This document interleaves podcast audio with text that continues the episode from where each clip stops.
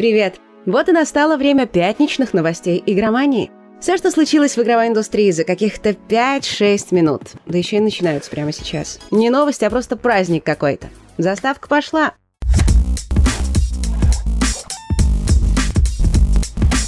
CD Projekt опубликовала отчет за прошедший финансовый год. И там оказалось немало сюрпризов.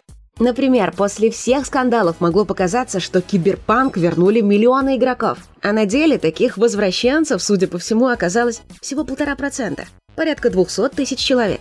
Всего на рефанды ушел 51 миллион долларов. Также удивил расклад по платформам.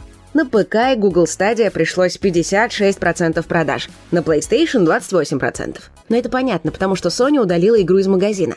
А вот на Xbox Киберпанк никто не банил, однако там результат оказался хуже всех, около 17%. В целом, тираж игры к концу декабря составил более 13 миллионов и 700 тысяч копий. На разработку и рекламу потратили 320 миллионов долларов. Бюджет большой, но далеко не рекордный. Самой CD Projekt над игрой трудилось 530 разработчиков. Но если считать всех, кто помогал польской студии с проектом, то получится, что в создании игры участвовало более 5000 человек.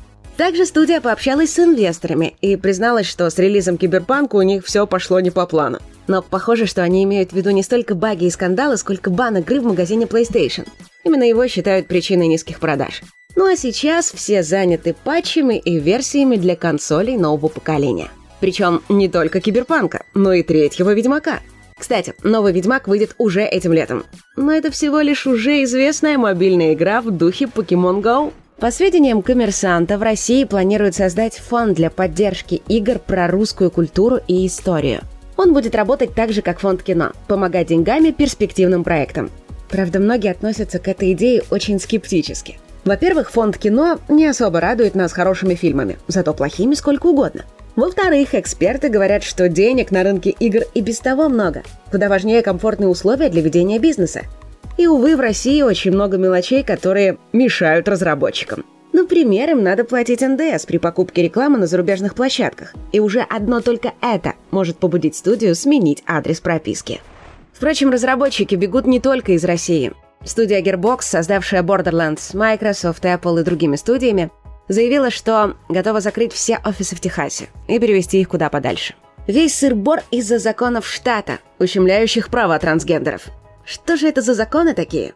Например, там запрещают мальчикам, которые считают себя девочками и сменили пол, участвовать в женских спортивных состязаниях и реализуют другие подобные меры.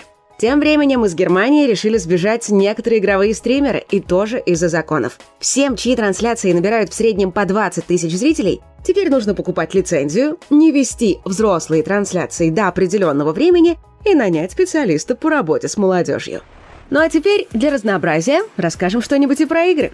Создатели Bioshock Infinite, Mass Effect и Destiny пару-тройку лет назад объединились в студию Firewall и сейчас делают какую-то мощную онлайновую игру для Sony. Ее качество будет на уровне других блокбастеров для PlayStation. Впрочем, видимо, игру выпустят и на ПК. Тем временем Академия интерактивных искусств и наук назвала лучшие проекты прошлого года. Больше всех наград унесла Hades ее признали игрой года с лучшим экшеном, дизайном и режиссурой. Второе место занял «Призрак Цусимы», как лучшее приключение с отличной музыкой и художественной постановкой. Ну и по паре наград получили Half-Life Alyx и сиквел The Last of Us. И еще немного новостей. Дополнение «Одиссея» для космического симулятора Elite Dangerous выходит уже 19 мая. И по этому случаю разработчики опубликовали шикарный трейлер.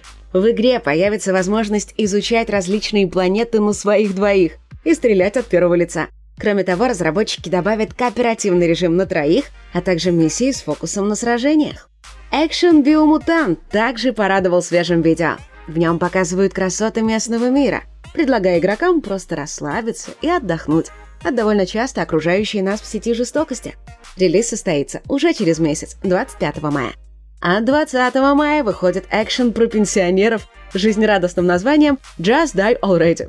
Это песочница про мир будущего. Молодежь сидит в телефонах, детей рожать некому, и старики ведут смертельную битву за талоны в дом престарелых. Тем временем Sony огорчила игроков, которые еще не успели купить The Last of Us 2. В PS Store игра стала стоить на 500 рублей дороже. Целых 5000. Другой удар по геймерам нанесли в М-видео, где стало нельзя использовать накопленные бонусы для покупки игр или консолей.